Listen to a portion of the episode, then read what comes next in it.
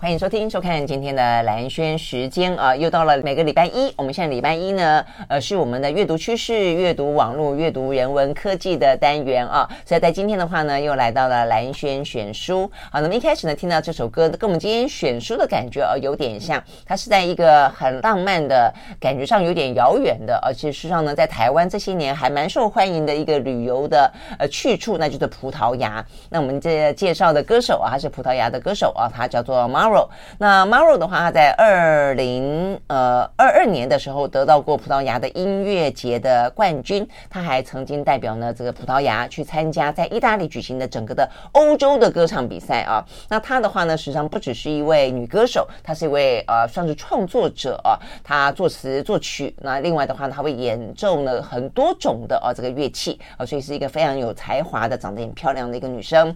好，所以那么今天听到 Maro 的歌曲呢，或许。我们我们的思绪可以跟着飘到葡萄牙去啊！不晓得你是不是呢？也曾经呃想要去葡萄牙，去那个呃，在这个 Wim Wenders 啊，他的呃里斯本的故事里头，呃曾经有过的圣母合唱团啊，我都因为这样的关系很向往那个国家。然后他的电车不是很厉害吗？啊，这个颜色很漂亮。然后呢，在呃城市的。街道上窄窄的啊，从那边穿越而行，呃，这些都是旅行给人家的想象啊，所以呢，这跟我们今天的选书有关的是，我们今天选了一本书，呃，叫做呢《想象一座城市》啊。我觉得呃，这本书其实可能也跟这段时间了，跟疫情过后啊，这个台湾整个全世界啊，陷入了呢呃这个疯狂的像是鸟儿要飞出笼子的那种感觉，就是振翅高飞，然后呢向往在远方，然后呢希望渴望。自由，那呃，我自己也跑去了呃这个西藏啊啊，然后呢呃也去爬玉山。总而言之，我相信过去这段时间，很多人都会去想象一些想要去未曾去，或者说呢曾经去过的，还想再去的城市跟国家。好，所以呢这本书呢，想象一座城市，呃，它是由一。呃，一个作家叫做嗯，先前我们也教过那本书《飞行的奥义》，因为他是一个飞行员啊、呃，所以一个飞行员他到的国家、到过的城市可能来的更多。所以呢，这本书很特别的是，他就呢结合了呃他自己本身对于旅行跟城市的向往，以及他担任了飞行员之后，他飞了非常多的地方，从高空鸟瞰城市，跟你行走在城市、生活在城市间又有什么不同呢？啊、哦，所以里头呢有非常多有。意思的地方，在他的描述当中，他也呃，这个去替城市分了类啊，比方说有属于诗歌的城市，有属于蓝色的城市，有属于大门的城市，有属于环状的城市，等等等啊。好，所以呢，呃，聊这本书，我们当然要邀请到呢很爱旅游、很会旅游的旅游作家啊，这黄丽如到我们的现场来跟我们聊这本书。Hello，丽如，你早。啊、呃，各位早安。好，呃，我刚才在跟丽如试着回想，我们第一次呃见面聊天的时候，是你算是你出的第一本书吗？嗯，不是，不是第一本，最就应该是这几年比较。呃，对对对，OK，好，他去南极，啊、呃，所以我们那次聊了很多的企鹅，我还记得企鹅的叫声，对，对我一直很觉得很鲜活。哎，企鹅的叫声，我记得你好像用手是刮，有点像塑胶袋的声音，对不对？对，金属。那个摩擦的声音，金属摩擦的声音。好，所以呢，呃，在例如描述过之后，我还是无缘听到亲耳听到企鹅的声音。好，有一天啊，有一天我一定要去南极听企鹅的叫声。好，那呃，OK，南极是很多人的一些梦想。那不晓得你的梦想是什么啊？是你是不是也是如同这本书的作者一样，曾经想象过一个遥远的城市？好，所以我们跟例如聊聊这本书啊。这本书，呃，以一个飞行员。当然，飞行员最让人羡慕的就是环游世界嘛，结果去过很多的国家，然后到过很多你呃，就是不曾想象或者曾经想象终究抵达的地方。所以，你觉得这本书对你来说，一个那么爱旅行的人来说，你呃印象最深的是什么？或者你特别喜欢它什么？因为你有推荐这本书吗？对，因为我觉得它其实就是每一个想要环游世界或者想要旅行的人最初的梦想长什么样子，其实跟作者马克这个。的整个成长是会很像的，嗯，要说就小时候他书桌上就会有一个地球仪，然后每天就看着那地球，然后想象他以后要去哪里。那他住的那个小镇就是叫 Peaceville，是在马州，那那边是离波士顿大概有一百五十公里，嗯，坐到大城市要三两几乎要三个小时。可是他在那个、啊、像像一个小城镇的感觉。对，啊、那小镇人口大概只有四万多。那对啊，真的好少。嗯，对，但那个四万多其实就是台湾大概苗栗院里镇的规模，所以少少的人。可是那么少的人，他在里面就开始他的梦想。那他因为他小时候就意识到自己是同志，对，所以他就很想要逃离这个地方，对，逃离一个没有人认识他的地方。嗯、对，所以这也是他最想逃的地方。可是就，但他也是他梦想的起源，因为他后来想成为飞行员，当然是想越飞越远。但他发现他到任何城市，他都是用他在他的家乡 Pittsfield 的视野来看这个，嗯、做一个对照。对，嗯、就是说这个家乡变成他看任何地方的镜头。嗯，比方说，哎，到了。德里，他会觉得啊，他可能用 Pittsfield 的足球场来来讲这个地方有多大，uh huh. 就这个东西他挥之不去。可是后来他发现，他就不断的回来这里，然后我觉得整本书就是回来，就是从一个人要逃逃离他的家，uh huh. 到最后他又回到他的家。那、uh. 问题是，这个人他是走遍了世界，但他的家永远没办法摆脱，然后他在每个地方都看到这个家的影子。没错，没错，所以我觉得这本书很好玩的，就是说一开始我的期待也是这样，就想象一座城市，那就所有热爱旅行的人，所有对于这个异国有一些浪漫的憧憬的人，或者想要去拓展这个世界的视野的人，对期待说里面一定讲很多很多远方的事情，讲很多很多很多异国的事情。但事实上最常出现，而且他刻意的摆，他每一个篇章里面。呃，每一个篇章里面，因为我们刚刚也讲分类嘛，啊，所以不同的分类当中一定有很多不同的城市跟国家。唯一一直存在的、阴魂不散般的 存在的，就是这个 Peacefield，就他的家乡。所以呢，看一看到最后，我有点觉得说，你描述你的家乡也未免描述太多太多了吧？啊，所以如果说你真的把它看完了的话啊，你可能会。以后呢，去这个 Pittsfield 这个地方会像家照咖一样，就是非常的熟悉。但就像例如说的哦，所以呢，这本书很好玩是，我们刚刚也聊到，就是说这本书呃叫做《想象一座城市》啊，这个喜欢旅行的、喜欢看旅行文学的人一定不会忘记呢，意大利的作家卡尔维诺那一本《看不见的城市》。那事实上呢，我之所以会选这本书，也跟我前段时间去西藏啊，这个就是搭青藏铁路。我特别，我每次出去旅行都会带一本书。我经常会带卡尔维诺啊，不是带什么呃给下一轮呃太平盛世的备忘录，就薄薄的啊，就好带，然后呢又隽永，就你。百读不腻啊！就算你读过了再读啊，不同不同的年龄、不同时间点都有不同的体悟哦，跟滋味。那我这次看带看不见的城市，这里头呢，你就发现说，其实呃，这这本书的作者，这个 Mark 他也是，就是也是对卡尔维诺有相当的致致敬啊。这里头不断的提到《看不见城市》这本书啊，他就是呃，让你到了就是某个其实地球没有城市之前。城市的诞生是一件很特别的事情，人们聚集，人们因为呃语言、文化、风土人情，形成了一个或许来的地方不一样，但终究成为同一种同一种氛围底下的人。中间当然还有一些差异处，但它会有一个同整的概念，因此城市就诞生了。所以城市它会是一个很迷人的的的的聚聚合处，所以这个描述城市就会成为一件。很有意思的事情了啊！那同样的，我觉得就像是刚才，例如我们一开始讲到说，这本书的作者啊，你去了再远，你就会回望你的家。其实这在看不见的城市当中，它就有非常他的文字当中，比起马克，我觉得更更洗练、更动人啊。他就说呢，其实呃，他乡是一面镜子啊，然后呢，旅人在镜子中你会看见。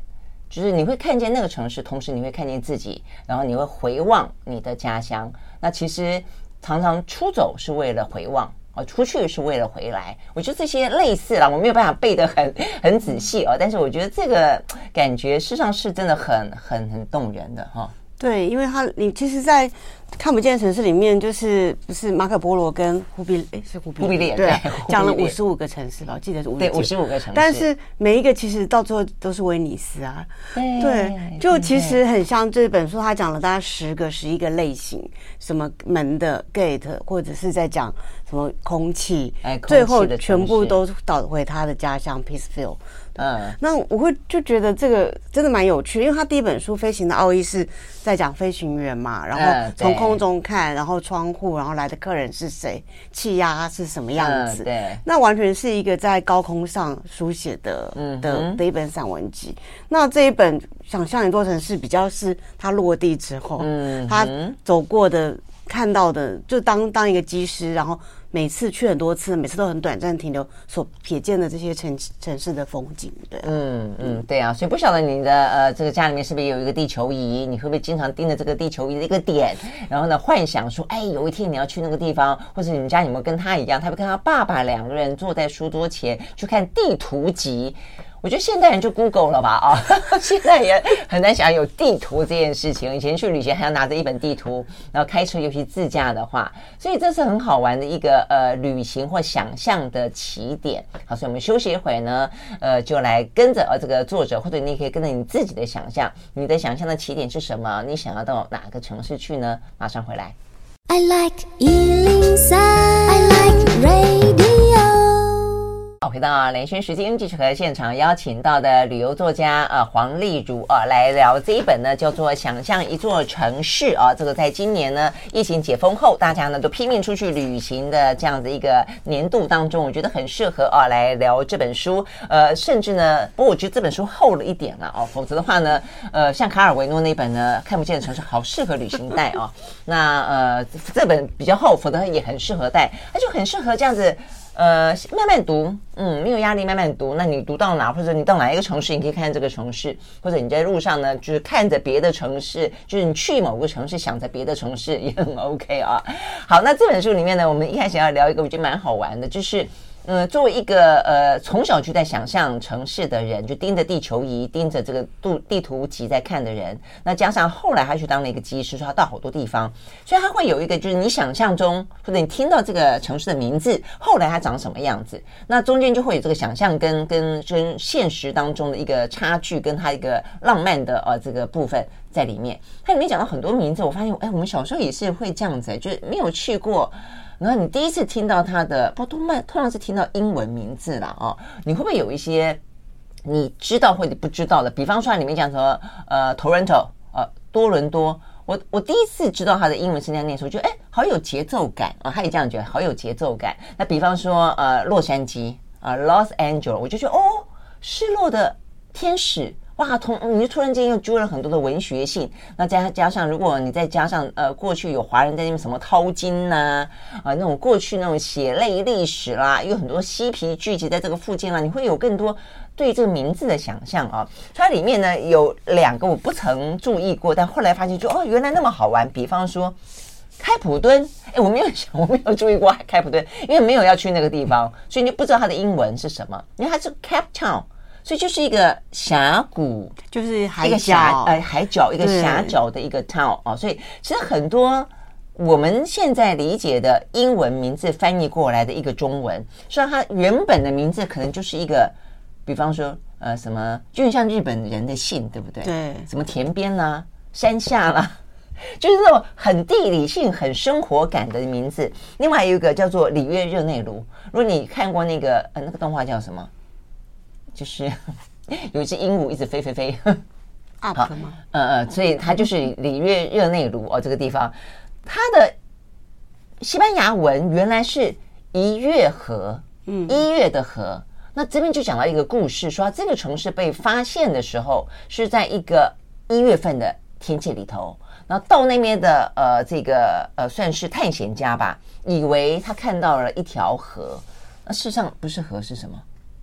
是是湖吗？还是一个海吗？应该就是河吧，因为它就是 Leo，就是河流啊。对，所以 Leo 是河流的意思。对，嗯，所以它的英文事实上，如果翻译成英文是 City of the River of the January 啊，所以是一月河啊。所以，所以这个好好有意思哈。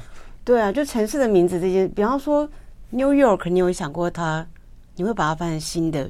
啊，是 我看过一本书，里面有描述当初呃美国的先民的拓荒故事的时候，我那个时候有一度呃有意识到，他是一个荷兰荷兰很多荷兰人到纽约去，然后对不对？对。哦，然后呢，所以 York 是荷兰人他们的一个城市名。对，就想说，哎，我因为我们用中文想，就就很多想到，哎，原来他的原来的英文是。是这个意思。对对。那包括说他那时候他去了北海道，但因为他是用英文来看，嗯，就是北方海洋的通道。其实我从来没这样想过。哦、他说那个意思其实跟挪威一样，因为 Norway 就 Northway，其实对啊，都是北方的海洋的。嗯，是没错。嗯，就他对于那个语言，就可能当然机师对城市名字要很敏感，所以他的那个解读就会真的就会想说，哦，原来是这样子去看一个城市。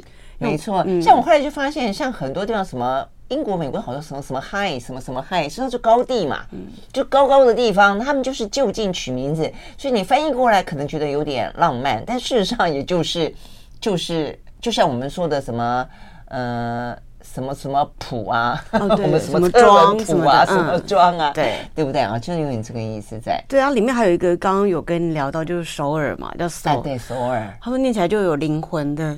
哎，就是对，so 没错，这个就跟 Los Angeles 的感觉比较像，就有一点文学性，又有点让你很想象的地方。嗯嗯，那你小时候会有特别对于哪一个城市的名字，让你觉得嗯？Buenos Aires 这种啊，不一样。小樱，哎，是小樱吗？没有，就他就是。不是，我说那个漫画卡通有马法达吧？不是，流浪到一个地方，不是小樱的故事。小樱是在瑞士啊？真的吗？应该是吧？那是谁？小莲。我们两个在在复古，就有谁是流浪到布宜诺斯艾利斯？他妈妈去布宜诺斯艾利斯啊？哎，这我不知道。对。因为我就觉得音节听起来好好听哦，对，然后它西文翻译成中文就是美好的空气，对，这样子吗？就会觉得你就会对那个很远方的城市有莫名的想象，嗯，对，就光在听听，然后就觉得哎，好想好想去看看的，对，真的有些是音节的部分，然后有对很多就是这样的哈。组成回过头来，它原本的地方其实有些就是我们刚刚讲的，也不过就是一个土地呃的描述。但是再多的话，就有些你刚刚讲的很浪漫的描描述也有。甚至有些地方我后来看到他在讲，实际上是我们语言的不同。它实际上那个城市的名字就叫城市，嗯，就叫城市。对，所以我就说，其实因为以前的人们聚集地方没有城市。所以当它形成一个城市的时候，它就哦，我要去城市，所以很多路面路标就直接写一个前往城市。那你现在会问哪一个城市？就是当 当年就是城市啊，城市就是一个很繁荣的地方啊，就是一个你梦想的汇聚。汇聚地啊，哦，所以我觉得这个很很很有意思啊。我们休息再回来，好，所以呢，在这本书当中，除了从名字开始了诱发了啊这个作者的想象，以及他因此成为了一个机师，一个飞行员。那他后来走遍了那么多地方，他把很多的城市做了一些分类啊。所以呢，在这个分类当中，你是不是也可以去想象，有蓝色的城市吗？有空气的城市吗？有河流的城市吗？呃，还有大门 gate 的城市吗？它怎么去归类的？嗯，马上回来。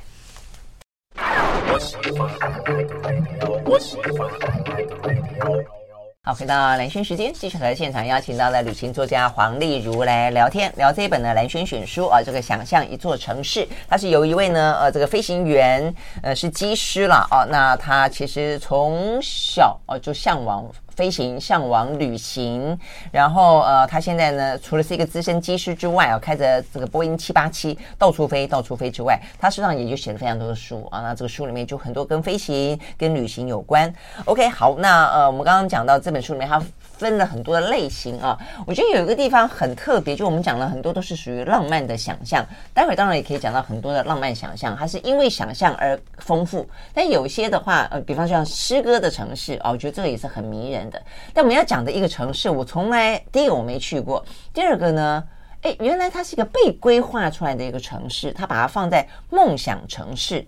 那这个梦想城市里面呢，是落在巴西，巴西的第二大城叫做巴西里亚。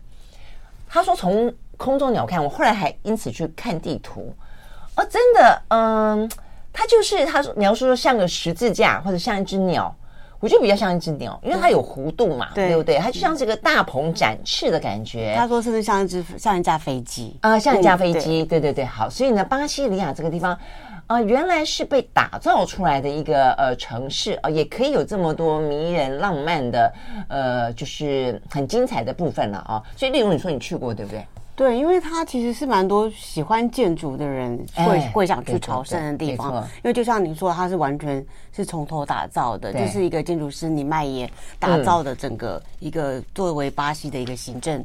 中心的体系，那、嗯、么我们通常对于巴西的想的城市都会想到是圣保罗，或者是刚刚您讲说的里约。热内卢，但是巴西利亚就完全就是一个新的城市，嗯、它甚至长得就很像土星，有人说它很像外星球，因为它的整个一片是黄黄澄澄的，嗯，但是每个建筑又非常有特色。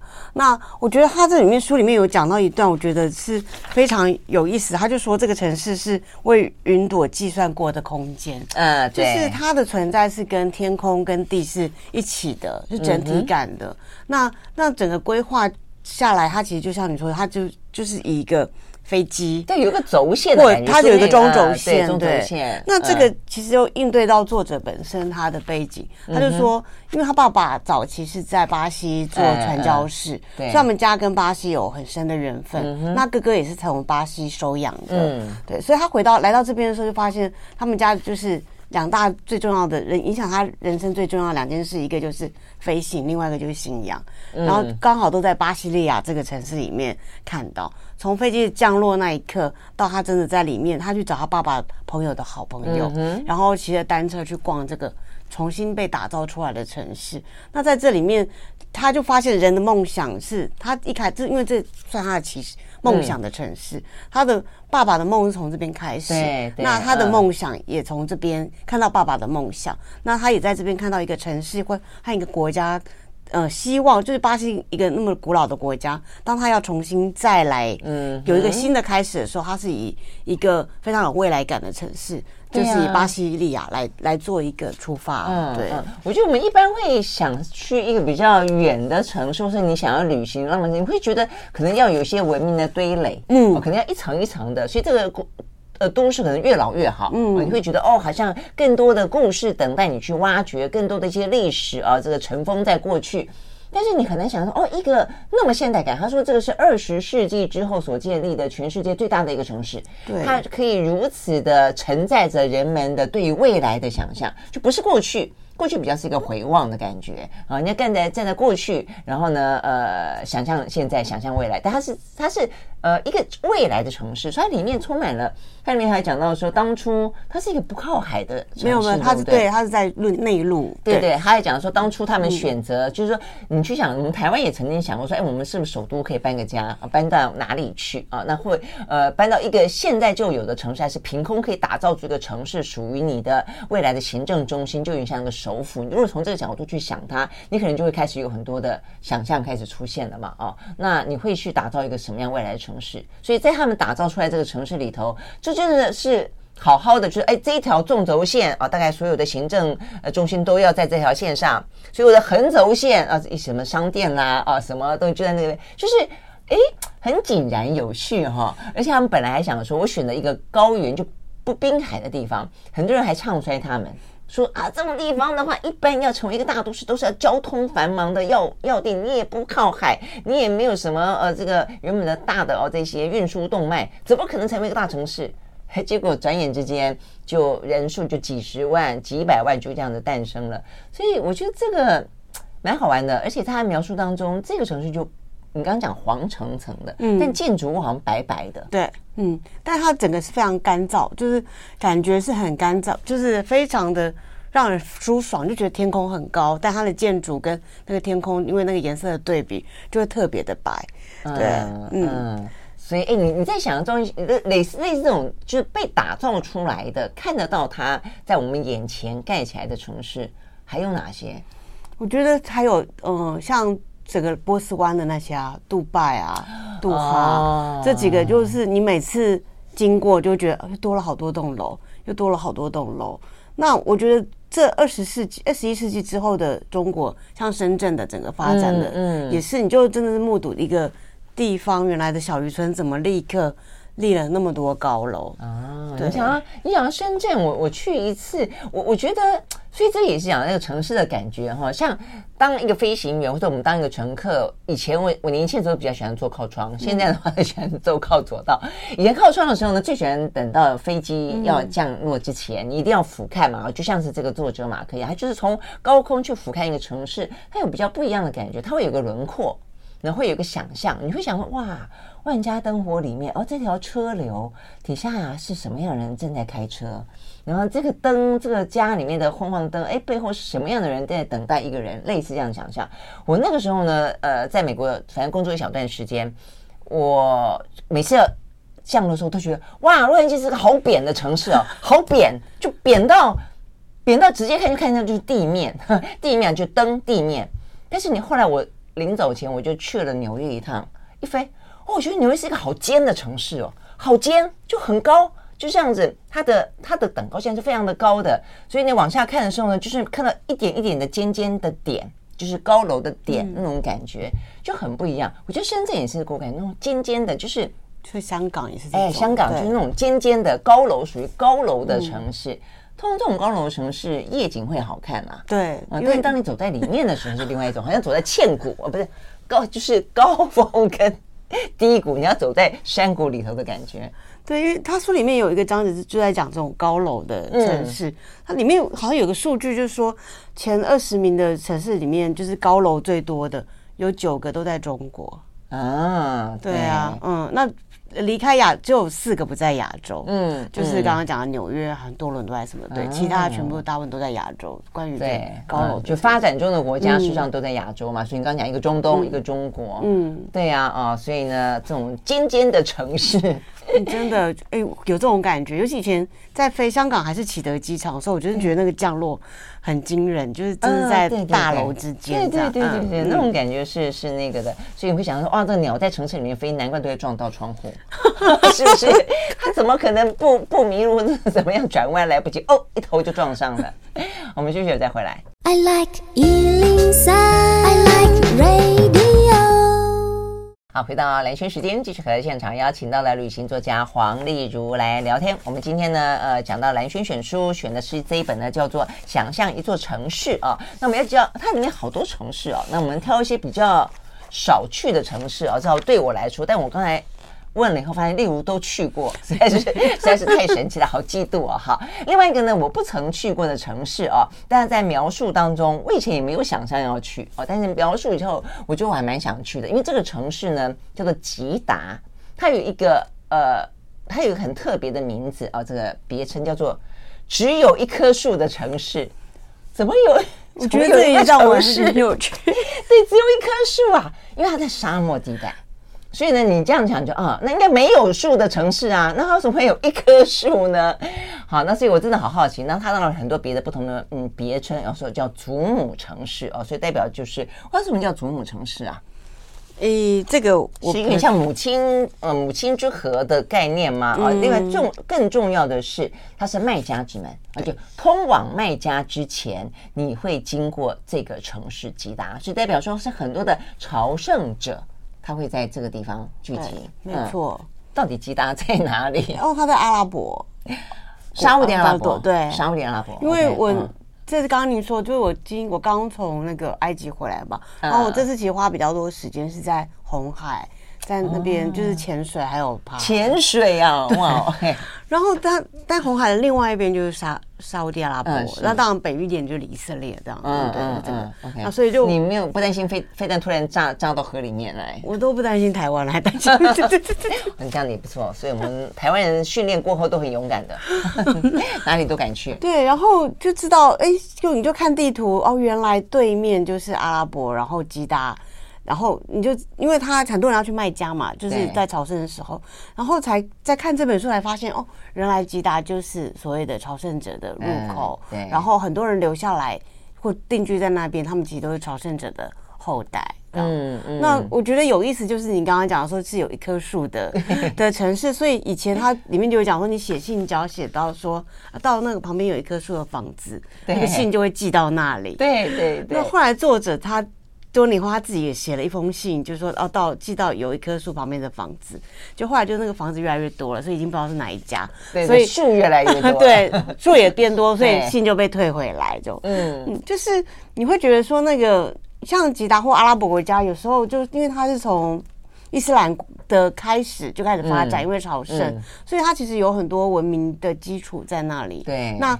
嗯、呃，所以当作者在那里面说，他看到了清真寺跟一些阿拉伯文的那些线条，就给他就觉得对对这个城市就有一个很完全一个很新鲜的感觉。对、啊，对啊。嗯、那所以它里面就讲到说，那个对于朝圣，还有包括说，哎，航海好像也在讲，就说吉达做一个靠近树，或者是他要做旅行者的一个重要，嗯、应该说重要的一个转运站。嗯，那这一个古城他扮演的角色，嗯嗯，他是现代的角度看，他是一个转运站。在在古代呃古代远古一点的话，我刚刚看到这个祖母之城的意思就是说，他说吉达这个阿拉伯文的意思就是祖母，而且他甚至还讲到说呢，他。据说了哦，在圣经故事，他是他是夏娃的安息之处，所以亚当跟夏娃是真的有其人呢，还有埋葬的地方哎，所以你就会觉得哇，好特别。而且呢，你去想象哈，我觉得我们刚刚一开始有讲说，就城市的诞生这件事情很特别，因为我记得我们以前有聊过一本书，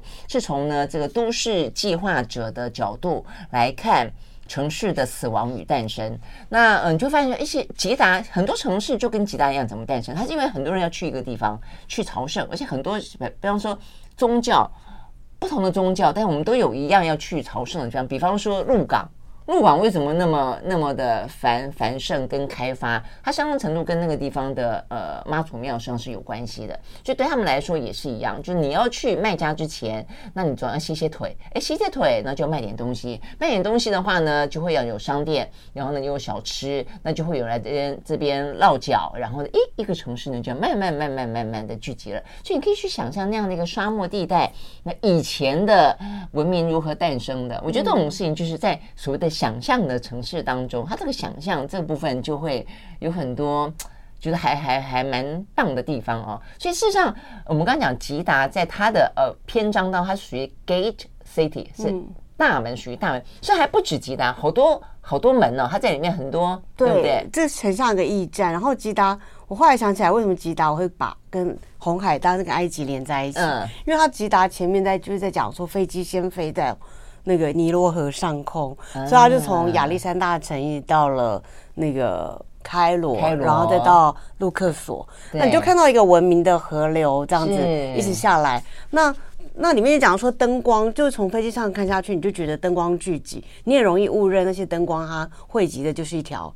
就是一条河，一样。对，嗯、那这条河它，比方说，呃，流到了地中地中海好了，尼罗河，嗯、那旁边是红海，然后他看到就到了吉达，就整块这种所谓我们说文明起源的地方，它其实是跟着河，跟着海，然后那跟刚刚说的，哎，亚亚当跟夏，就是圣经的故事 或者朝圣者的故事，然后塑造了这个地方，它可能是过往很重要的驿站，嗯，对，那现在它也是一个重要的驿站，是因为对。就是那个进出的到、嗯、到卖家的重要的地方，对。那我觉得这个 gate 的概念也是，就是跟它后面很多，就是说很多城市它一开始它就是一个 gate，嗯，对嗯嗯，就是通往哪里的门，通往哪里的门，嗯。那事实上，像旧金山金门大桥，它也是一个 Golden Gate，嗯、对，它也是一个门。然后好多、哦，它有他讲他讲到伦敦，啊，伦敦，因为伦敦地铁很多站有个叫 Notting Hill Gate。就我们说的诺丁丘，但它其实也是个 gate。对。然后很多地铁都都有个 gate，但我们那时候坐地铁都不会意识到，哎，它曾经有个城门。对对对。所以讲到城门，我觉得也是一个城市门蛮特别的地方。像到现在为止，比方说你说恒春它的古城，那个还还还在，那种那种留下来的，你就会去想象它以前的样子。所以通常你会发现说啊，以前城市那么小啊，那像我们以前台南也是啊，台南你把它画起来啊。以前那那么小，现在城市的规模已经大到我们会讲说，在二十一世纪，说呃，再过个几十年，大概全球的三分之二的人口都会居住在巨大城市当中。嗯、所以你发现哦，原来这个城市的以前的城市跟现在的城市，实际上真的是跟未来的城市，哇，真的这个差别真的是好大。对，所以我觉得这个说的有意思，他就是其实把那个城市的名字就拿出来，因为城市名字就是他原来，我觉得就是他城市的身份证嘛，他他最初被命名就是因为他城市个北门的一个 gate，对，可是你现在因那个门或那个墙都不见了，嗯，可是因为他的名字让你可以大概想到他的身世，或者是按图索骥了解他以前的台北可能啊就那么大，或台南就那么大，所以。我觉得就是文，就整本就觉得文字其实它真的记录了时间跟历史。它你的命名其实并不是那么随便的。嗯，对，嗯嗯，真的，我我看这个台湾很多这个地名都是这样的，下面下面点啊，呃，什么的什么坑，什么什么，就你觉得啊，以前原来是这样的，所以或许地形地貌不。不一样了，或者说它这个城市的发展不一样了，但是它曾经留着的这个名字，都会让你说哦，这是我们曾经走过的，对、哦、对不对？还蛮好玩的。嗯、好，但是这是很具象的，有些是很抽象的，比方诗歌，比方空气，比方颜色。蓝色的城市是哪一个？我知道粉红色的城市，我们休息再回来。对对对。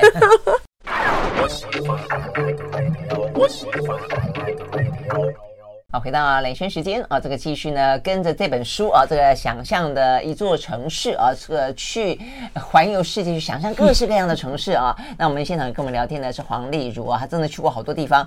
呃，哎，那所以呢，嗯，我们刚刚讲粉红色的城市是约旦的佩特拉，你也去过对不对？嗯，嗯我我也没去过。你看，我都我可以去的地方这么的多。好，那蓝色的城市呢？我觉得在进入蓝蓝色城市之前，我们可以先讲他他描述蓝色。蓝色在他的说法当中，因为他很爱蓝色，我也很爱蓝色了哦。他说蓝色的话呢，事实上是有很多呃。有有有专家啊，这个专家这边讲到是有个作作家吧啊，他是一个科学家，科学家，科学家，一个瑞士科学家曾经发展出一种叫天蓝计，就是专门呢去测测试、去计算蓝。他说呢，这是一种轮盘啊，这个用轮盘的方式啊来这个测有多少多少种蓝。结果呢，呃，总共中间有五十多种深浅不同的蓝呢。哇塞，蓝色有那么多种啊！所以看天空蓝、海洋蓝。嗯，Tiffany 蓝对 什么，对不对哦，各式各样的蓝。好，所以呢，他这边有一个好美的哦，这个说，呃，我很喜欢的那个呃，维吉尼亚·沃尔夫，他写过一首诗叫《灯塔行》。他说呢，呃，有一句话说，哇，这个这天早上多美好，只有一缕风，海和天空看似同一块布，仿佛风帆高高挂在天空上，或者是云朵不小心坠入了海中。哦，这种感觉也很棒。就好美啊，嗯，就海天一色的感觉。好，那我们要揭晓蓝色的城市是什么呢？他的说法当中是开普敦，就南非的城市开普敦。哦，你去过吗？不去过。有那么蓝吗？是很蓝了。它的蓝是怎么个蓝法？有像他说的那么各式各样不同的蓝吗？它的蓝，他是说它是壮丽的蓝，啊、就就做对，但是真的是。但我就想说，它有那么蓝吗？他这边描述有啊，他说光是天空上来有什么近乎灰色的浅蓝，到变成像是油画上的孤蓝，再变成深深的午夜蓝。嗯，有可能，因为他文他一开始在讲蓝色这件事，他就其实就蛮科普的，就说如果空气是透明的，为什么天空是蓝色的？嗯，然后他当然有解释啊，因为波长蓝是比较短波，所以它比较容易散发出来。对 对。对，那因为阳光的角度，所以它就有深蓝、浅蓝。对，但我真的觉得开普敦是因为它有山，然后又有那个像桌子一样的山，对，桌山，然后又又又有海，所以相对它就很容易有刚刚您朗诵那个，对啊，那种感觉，海就是海跟山，不，海跟天空连在一起，它又是不同层次的蓝。我每次看到那个桌山，我都好想在上面铺 铺一块桌布，哦，然后这边野餐一下，对，就是想象自己是一个巨人。嗯，再加上说它公路是非常崎岖蜿蜒的，嗯，所以你可能每开一个角落就就会觉得，哎，那个蓝前方的蓝跟天空蓝跟海的蓝好像又不太一样，哦，真的哈，哦。OK，好，我相信你们一定有属于这种不同的自己心中的呃蓝色的城市哦。但另外还有一个是空气。就一个字颜色，就是你去感受一个城市，有我们刚刚讲的的的文明，有所谓的建筑，有所谓的呃一些呃历史故事，或者是它的名称。但有些是你摸不到的，但是你就是 感受会很深。空气，它里面描述到空气，讲到科威特，哎、欸，他那个我觉得他描述，当然这个作者的文笔啊是挺优美的啦，哦，就很浪漫。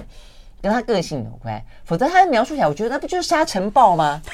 是不是他在描述科威特？对，他讲空气看出去还是沙沙的，很像那个用手机拍高就低画质很粗的例子。嗯嗯嗯。所以呢，你觉得那个科威特你也去过？它是什么样的空气的感觉？我觉得它两种，一个就是它因为下面是油田嘛，和天然气，嗯，所以它其实是一个非常热的城市。嗯，就是你很容易看到海市蜃楼，你就觉得前面好像是远方是水，可是它竟然它其实是是沙漠。是是是。对，那就是会经常看到吗？嗯，很容易看到。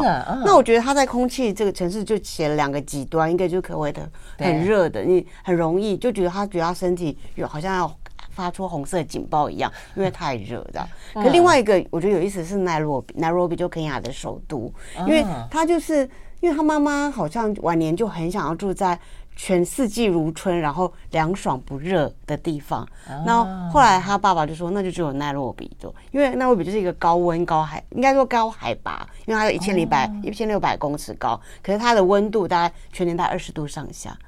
哦，这样子吗？因为它的那么宜人，因为它又在赤道上，所以就是它就不会有那种极端的气候。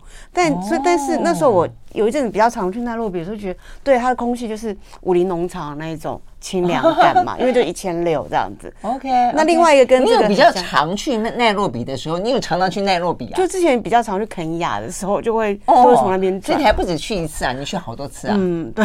哦，你是去看动物大迁徙吗？都因千禧大就夏天，还有有时候看其他的动物这样，就国家公园或保育区的东西。对，嗯，好好好。那高温高海拔，它另外讲一个就是基多 Quito，就是厄瓜多的城市，嗯，也是一样，就是那么的海拔高，但是它也在赤道旁边。哦，是这样。我觉得那个开罗也有点像是那种。在空气当中都是有沙的感觉，嗯，嗯，我到开罗也是这样的扑鼻而来那种热气，我觉得那种感觉很，嗯，哦，很不一样，来了一个完全不一样的城市。对，嗯，因为那个空气感其实就跟这个作者他其实在以前他有一个很有名的，呃，算他的发现嘛，他觉得人除了有时差，还有地差，就是对地理的那个就是。Place Lake，我们说 J Lake，他讲的是 Place Lake。就你刚刚到一个地方，你会有一种很恍惚，在哪里？我是谁？或是那种感觉。但我觉得你刚刚讲到开了，就一下就出机门，那个热气一来，你会有点哎，好像有点。断裂，然后想说他要怎么在街上跟正常轨道的？是是是，因为它的整个空气温度、湿度什么都都不一样，那更不用讲景观不一样。没错，嗯嗯，对，我觉得这个地差还蛮有意思的。不，尤其是像它啦，飞来飞去，飞来飞去，我觉得那个那个恍若自己在哪里的感觉应该更明显。你会这样子吧？如果你那么常旅行，会啊，就比较常，就是醒来就不知道自己。就我到就醒来，你要想一下，我今天是在、欸、我今天在哪一个城市？对，或者今天我是换了哪一个旅馆了吗？然后洗手间是在左边还是右边？对对对对，那下床的时候要从左边下，还是从右边下？我有这个问题。嗯，对。然后因为一一一个没下好的话，你可能会撞上什么，对不对？嗯。好，所以呢，这是经常旅行的人的趣味啊。我的这个故事，我觉得很好玩。每个人都有每个人属于自己的旅行的故事啊，也相信会有你自己呢想象的一座城市。那呃，这本书我觉得很适合他，就是在旅行的时候看啊，这个慢慢看，然后呢，想象他的城市，想象属于你自己的城市。然后当然，我觉得旅行我们刚刚讲，他就会回望，你会距离你的家乡越来越近，很特别哈。对对，OK，好，非常谢谢黄丽茹到我们现场来跟我们聊这本书，谢谢，谢谢大家。